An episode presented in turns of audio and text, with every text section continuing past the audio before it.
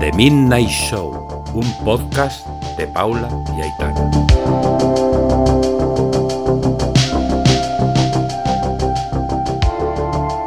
Muy buenas, bienvenidos un día más a nuestro programa. ¿Nos habéis echado de menos? Sí, a que sí, ya lo sabemos. Hemos hecho un paroncillo pequeño ya que la semana pasada no hicimos capítulo porque este capítulo se avecina bastante interesante. Eso es. El programa de hoy es muy importante para nosotras en general, porque vamos a hablar de algo que ya dimos a entender en el capítulo anterior, y es de la salud mental, de la psicología. Eso es. Y también este capítulo es muy especial porque tenemos a nuestra primera invitada, a la cual pues entrevistaremos y como no iba a ser, es una psicóloga, psicóloga Hoy estará con nosotras eh, María José del Amo, una estudiante de psicología de la Universidad Autónoma y eh, está a punto de graduarse en psicología. Y, bueno, es una amiga mía de, de toda la vida y me hace mucha ilusión que vayamos a entrevistarla hoy. Pues vamos a ello, ¿no? Vamos a empezar el programa.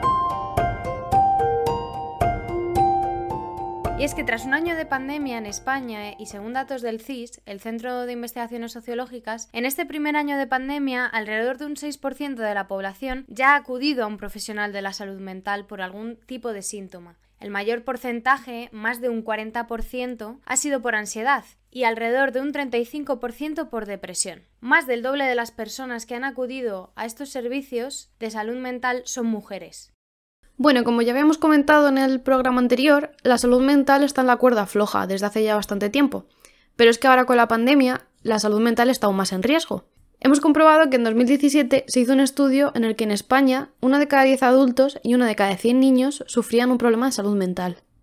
Eso es, un dato bastante impactante. También hay otro factor que puede ser que sea un tanto invisible, pero está ahí y es el de las clases sociales, ya que el enfrentamiento con la pandemia es totalmente distinto dependiendo en las clases sociales en las que te sitúes. Ya se venía hablando desde el inicio del confinamiento del año pasado que las personas pertenecientes a la clase baja en la que la renta anual es mínima y que viven en pisos con pocos metros cuadrados, poco iluminados, sin terraza, tenían mucho más complicado enfrentarse al COVID-19 por el mero hecho de que las casas son pequeñas y en muchas ocasiones los convivientes comparten habitación e incluso comparten un baño para toda la familia. Se ha demostrado que las clases sociales bajas tienen más probabilidad de sentirse decaídas, deprimidas o sin esperanza durante la pandemia, que se va a prolongar en un futuro, y es que, para poner una cifra sobre la mesa, respecto a la población española, la clase baja supone un 32,7% de la población, que es casi un tercio de la población española, y la clase alta, sin embargo, supone un 17%.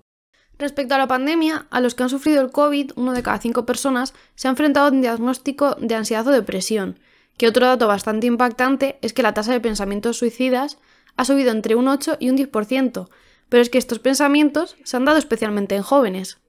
Sí, exacto, Aitana. Sobre todo, la lista de, pautas y recomendaciones estaba también destinada pues, a varios eh, sectores de la sociedad, a los adultos, a los mayores de 65 años, a los niños pequeños, a los que eran padres o madres, etcétera, etcétera. Sí, la verdad es que son cifras eh, bastante brutales que la Organización Mundial de la Salud tuvo en cuenta y que por eso sacó un comunicado en el que alertaba de que la cuarentena y la pandemia podían suponer más que un problema de salud física, por el tema de estar en casa, de prácticamente no ver la luz del día, más que eso, un problema de salud mental, y por eso lanzaron a través de su página web una serie de recomendaciones para que tratáramos de adoptar como rutinas y cuidar de nuestra mente ante una situación tan drástica. Por ejemplo, algunas de ellas eran reducir el uso de dispositivos electrónicos, eh, mantener una serie de rutinas, hacer ejercicio, pero es que sobre todo necesitábamos mantener el contacto con nuestros seres queridos y, la única forma que teníamos era pues mm, vía videollamadas, eh, llamadas de teléfono, etc.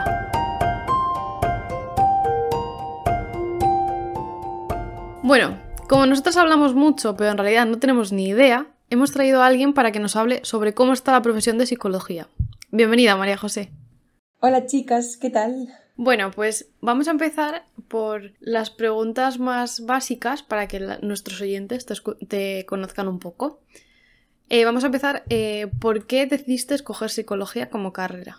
Pues, a ver, yo decidí, bueno, eh, sabía que quería estudiar psicología desde que era muy pequeña, allá por cuando tú y yo íbamos a clase juntas en primaria. Es decir, como mm, llevo diciendo toda la vida que, que siempre que he querido eso, que quería ayudar niños y que quería ayudar a la gente. Entonces, pues eso es lo que me llevó a querer estudiar psicología. Y aquí estamos, acabando la carrera.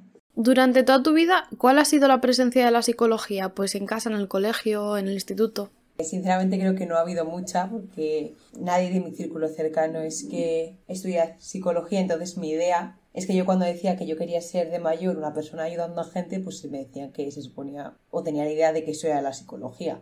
Entonces, pues eso. Pero, y en el colegio tampoco hay mucha, ni, ni en ningún lado hay mucha presente. No, en el colegio no, en el colegio cero. Cero, cero.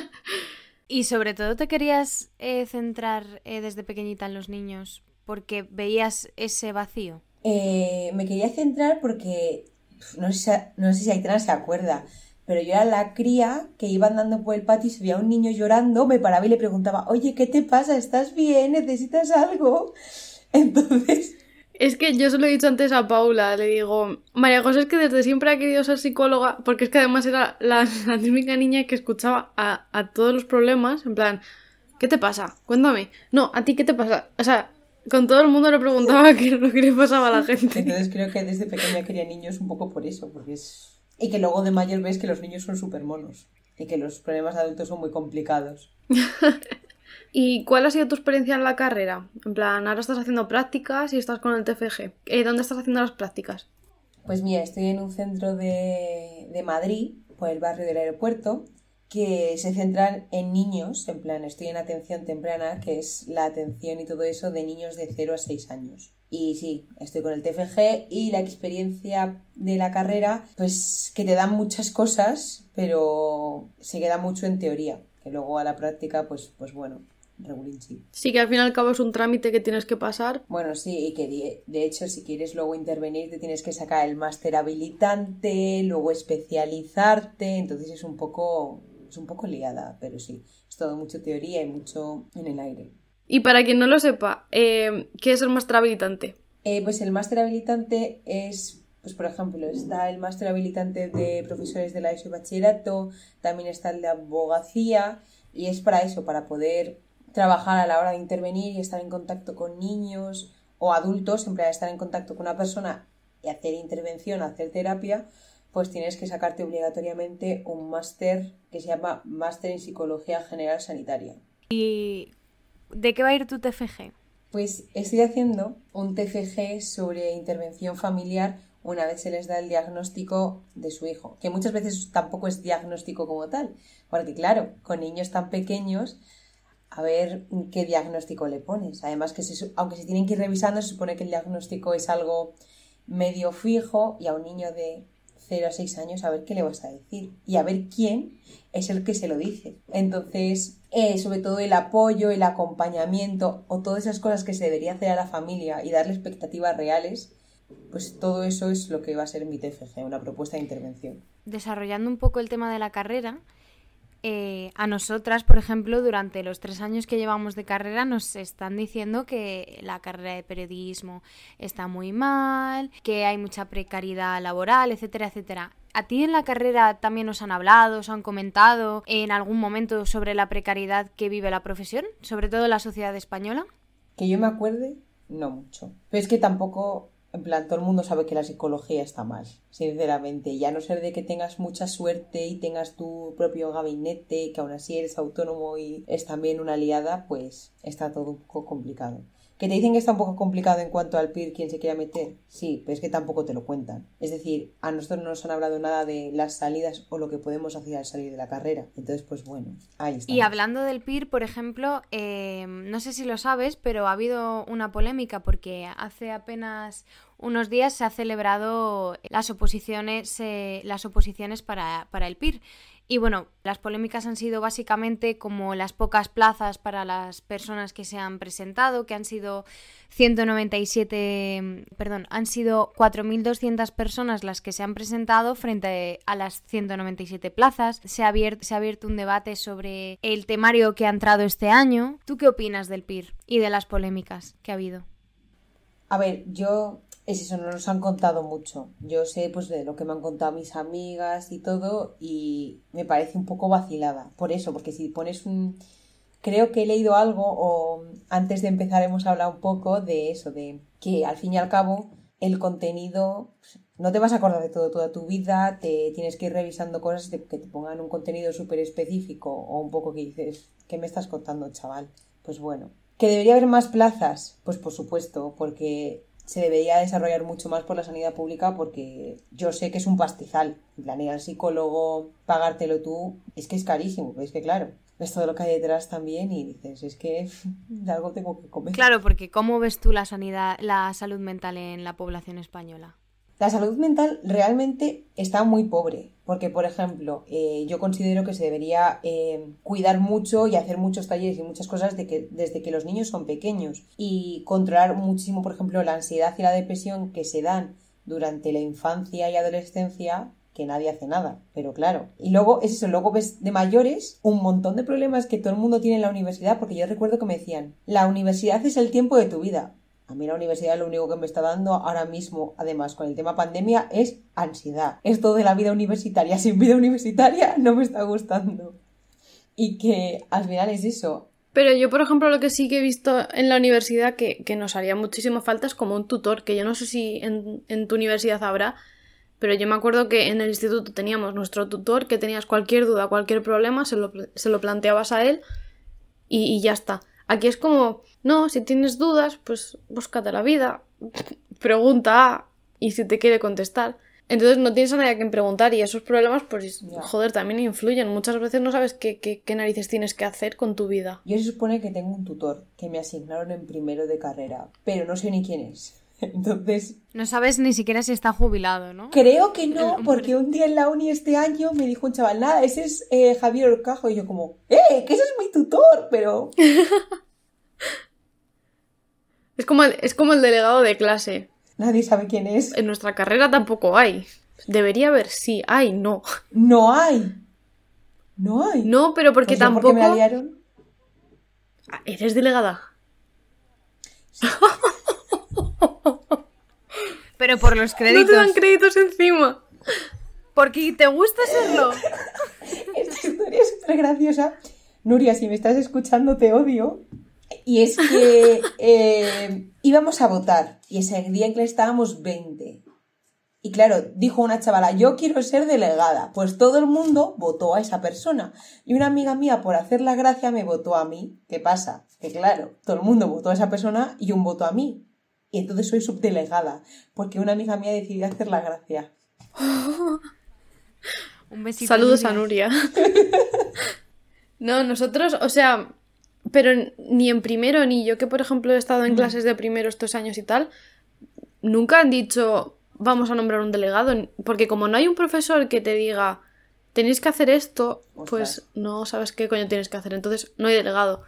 Algún profesor sí que dice, bueno, tú te vas a encargar de mantenerme en contacto con, los alumnos y tal, pero... A ver, y es que de todas formas ahora mm, con la pandemia lo del delegado no sirve de nada. Ya, bueno. Ya, al final estaría el pobrecillo saturado. Pero bueno, a veces sí, porque por ejemplo la delegada pues a veces comentaba cosas o para pasar...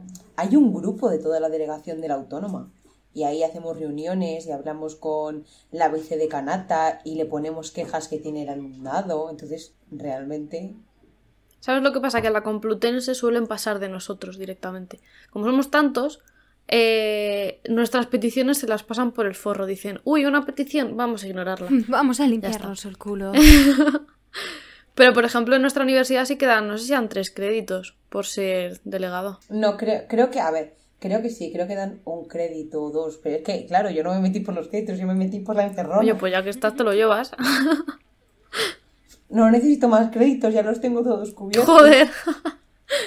Pues regálalo. ¿No puede haber una cesión de crédito de universidad a universidad? Ojalá. Yo si hay dos créditos os paso uno a cada uno que hagan el intercambio con universidades, carreras y de todo. Bueno, y volviendo al tema principal, ¿cómo lidias con los estigmas relacionados con la profesión? Tipo, he buscado unos cuantos ejemplos. Yo no voy al psicólogo, mis amigos son los que más me apoyan y escuchan. Ir al psicólogo es cosa de personas débiles, o significa que estás loco. Los psicólogos cobran una pasta por escuchar. y muchos más, pero...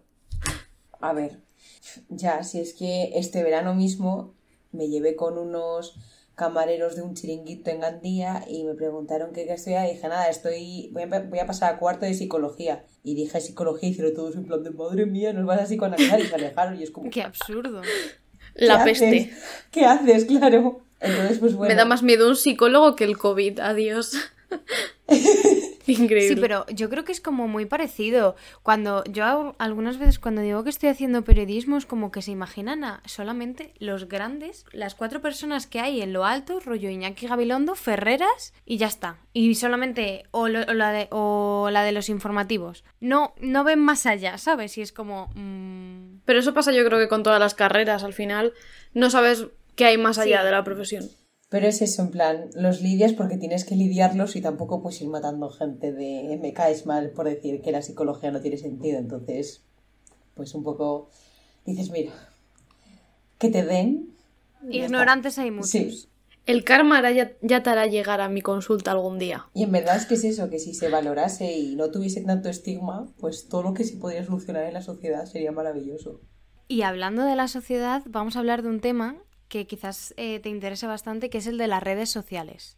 En general, ¿las redes sociales hacen bien o hacen mal? A ver, pues como todo en general, hacen bien si se utilizan bien, porque hay un montón de movimientos positivos y de un montón de post y de, de mil cosas que son educativas en el sentido de que dan mucha información, que está muy guay. Pero el problema es que hay otra parte de las redes sociales que es engañar y pensar a la gente, sobre todo ahora más joven, a pensar que pueden ser así. Entonces nos pasamos la vida comparándonos con esas actrices, con esas modelos y pensamos que podemos tener, por ejemplo, ese cuerpo o, y ahí están las operaciones, los trastornos de la conducta alimentaria y un montón de cosas que dices, sí, sí, muy bien por todo, pero hostia. Sí, que los cánones de belleza están llegando a niveles exagerados de superficialidad, ¿no? ¿Te refieres a eso? Sí, que es eso, que al fin y al cabo te comparas con algo que ni siquiera es real, porque luego te enteras que esas fotos de esa gente que tienen cuerpos que dices, madre mía, están también retocadas. Claro, como por ejemplo, pues los trastornos de conducta eh, alimenticia, ¿no? Sí, que es, al final mucha gente acaba en esos por esto, por la sociedad, que al fin y al cabo, si un- todo el mundo tiene que seguir un patrón, el cual mm, muchas veces ni biológicamente es posible, porque cada uno tiene un cuerpo distinto, mm, te acabas obsesionando con cosas o acabas teniendo conductas que acaban llevando a una enfermedad o a un trastorno en este caso. Más o menos, ¿sabrías decirnos, ¿sabrías decirnos cuál es la cifra? La verdad es que no sé mucho, pero hace poco hablándolo con, estábamos hablando mis amigas de la uni y nos pusimos a buscar pues eso, cómo afectaba a las redes sociales un poco y vimos algo parecido que el coronavirus y todo esto había como hecho aumentar un 20% los casos de anorexia nerviosa en niños y, y mayores, en plan en juventud. Que dices, hostia, pero claro, Luego te pones a pensar, en plan, todo lo que se veía en redes sociales durante el confinamiento era gente eh, siendo healthy y haciendo deporte.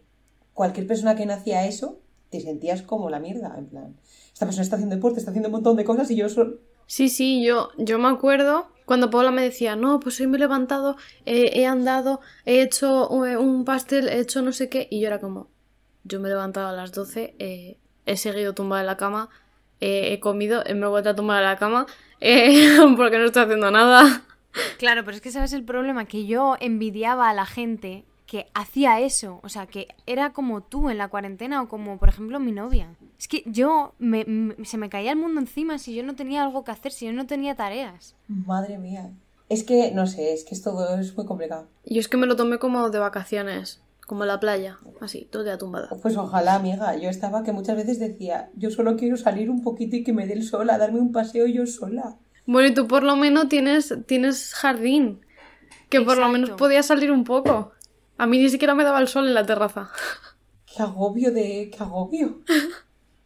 Bueno, otro tema que queríamos tratar era, eh, no sé si te enteraste que hace poco, bueno, hace poco, hace dos semanas, eh, en el Congreso de los Diputados hubo una polémica de, porque Rejón pues pidió eh, lo que es básico, que es que la sanidad pública cubriese eh, la salud mental. Y hubo un diputado del PP que reaccionó a esto eh, diciendo vete al médico. ¿Qué, ¿Qué te parece ese comentario cuando lo escuchaste? Pues que en verdad, para ir al psicólogo por la sanidad pública o privada, a no ser de que vayas a uno concreto, tienes que ir al médico para ir al psiquiatra, al psiquiatra para que te derive. Pero que ese mensaje, eh, eso no tiene sentido, me refiero. Es, otra vez hablamos de los estigmas. Una persona que dice eso denota que no sabe nada de lo que es el valor del psicólogo, del trabajo que hace, ni nada de lo que es la profesión. ¿Piensas que hay eh, algún rango de población que, pues por cultura o ideología, se tome en serio las enfermedades mentales? Obviamente, creo que la gente con una mentalidad más abierta y más joven es mucho más fácil comprender la importancia. Por ejemplo, nuestra generación entiende mucho más todo lo que es la salud mental, también porque lo ha sufrido de otra manera. Hay un gran cambio social ahora mismo. Yo le he hablado esta mañana con mi madre que los estilos de educación o un montón en los años 80-90 no son los mismos de ahora, o no deberían serlo, porque mm, a mí un profesor me llama inútil y le monto la de Dios. A nuestros padres estaban acostumbrados a que les llamaran inútiles y mil cosas, y es como, en principio, la gente joven y pues con mentalidad un poco más abierta. O por ejemplo, gente que ha sufrido algo parecido, porque toda la gente que ha sufrido bullying por cualquier situación, pues valora lo que es eso, porque sabe lo que es estar mal, porque si no sabes lo que es estar mal, no sabes qué es lo que es tener ansiedad o tener incluso alguna vez algún pensamiento suicida o pensamientos intrusivos o mil cosas, tampoco sabes cómo plantearte eso. Pero si has tenido alguna vez, dices, hostia, es que es jodido estar ahí, es jodido salir de ahí. Claro, como que empatizas más, entonces pues piensas que lo que está Mm. pasando él es, es lo que has pasado tú y pues le ayudas, ¿no? O le comprendes, le apoyas. O es eso, estás para ahí de decirle, oye, deberías ir al psicólogo, que te va a ayudar. Otra cosa que te quería comentar es que el otro día me saltó un anuncio de una plataforma de psicólogos online. En plan, ¿qué opinas de esta nueva generación de psicólogos online? Yo se supone, se supone, yo cuando estaba, el año pasado que estuve de Erasmus en Bélgica, hicimos una práctica que era entrevistar a un psicólogo y nos dijo que no se podía hacer videollamadas por los datos, entonces todo tenía que ser por llamada telefónica. Que el problema es que ahí se pierde muchísima información. Y bueno, pero ahora aquí en, aquí en España creo que no, no lo sé. Y claro, aquí yo sí que sé gente que los hace online. Me parece bien porque en cuanto a los contagios y pues todo muchas veces es mejor curarse y no hacerlo presencial, pero sinceramente creo que se pierde muchísima información porque ahora mismo en una videollamada solo ves de pecho para arriba como mucho, no estás viendo cómo está interactuando con las manos, no está, o por ejemplo, yo si quiero quito la cámara un momento y ya está, ¿sabes? O es eso. Yo, por ejemplo, estoy yendo al psicólogo, estoy yendo de manera presencial y a veces me hace referencia a decir, hoy estás nerviosa porque estás no sé qué con las manos, es como. Se pierde mucha información no verbal, ¿no? Y bueno, respecto a las perspectivas de futuro, María José, ¿piensas que el futuro de la salud mental va a mejorar en la sociedad española? ¿O piensas que al final va, va a seguir estancado? Que nunca se va a dar un, paso hacia adelante y se va a hacer, eh, se va a formar una educación mental mejor. A ver, en cuanto a la salud mental, espero que, que progrese, en el sentido de que ahora cada vez nos vamos dando más cuenta y de sobre todo después de la pandemia somos conscientes de, de todo lo que conlleva, de lo mal que puedes estar, entonces se debería tener en cuenta y que eso, que, que está mal lo que ha pasado en el Congreso, pero que alguien se haya dicho, haya dicho, oye, esto debería estar en la sanidad pública porque es necesario, es un avance. Eso hace 20 años nadie se lo esperaba. O la gente que iba al psicólogo era gente que tenía problemas o que te dicen eso, que es que tienes una depresión del caballo, no sé qué, no sé cuántos. Ahora se supone que, en plan, puedes ir, hasta el, puedes ir al psicólogo hasta porque quieras conocerte más a ti mismo. Hay una escuela de psicología que es para conocerte más a ti mismo. Entonces, pues bueno, debería ir progresando. Bueno, ¿quieres utilizar esta plataforma para reivindicar algo sobre la psicología? Para reivindicar que haya más plazas públicas, que, que se tome más en cuenta Pero bueno, que quería decir que escuchando que los podcasts que Paula decía que quería ir al psicólogo, que te lo recomiendo muchísimo y que ojalá puedas ir pronto porque, hostia, al final parece que no, pero ha ayudado mucho y que es una labor importante. Y que no es como la gente dice que es una persona que te va a escuchar y ya está. A veces sales, las primeras sesiones a veces sales hasta peor de lo que entraste porque te hace darte cuenta de que todo es una mierda, sinceramente.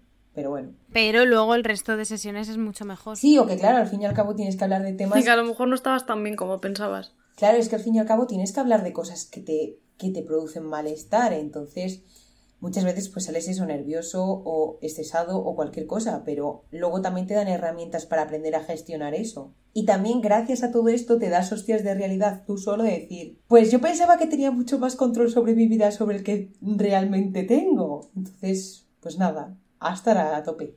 Pues nada, encontraré ya por fin de una vez un psicólogo e iré. Ojalá, la verdad, ojalá. La búsqueda del psicólogo de Paula, madre mía. Pues nada, pues muchísimas gracias María José por haber estado con nosotras.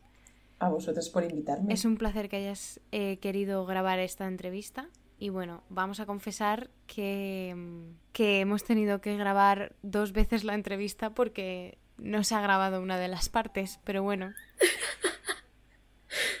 No vamos a decir de quién es, pero vamos a decir que ha sido María José. Sí, se puede decir. La vida me vacila, parte 3000. Pero bueno, María José, muchísimas gracias por estar con nosotras. y esperemos que vuelvas pronto. A vosotras.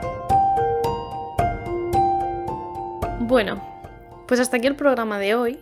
Esperemos que os haya gustado y sobre todo que os haya parecido interesante, pero no el programa, sino nuestra primera invitada.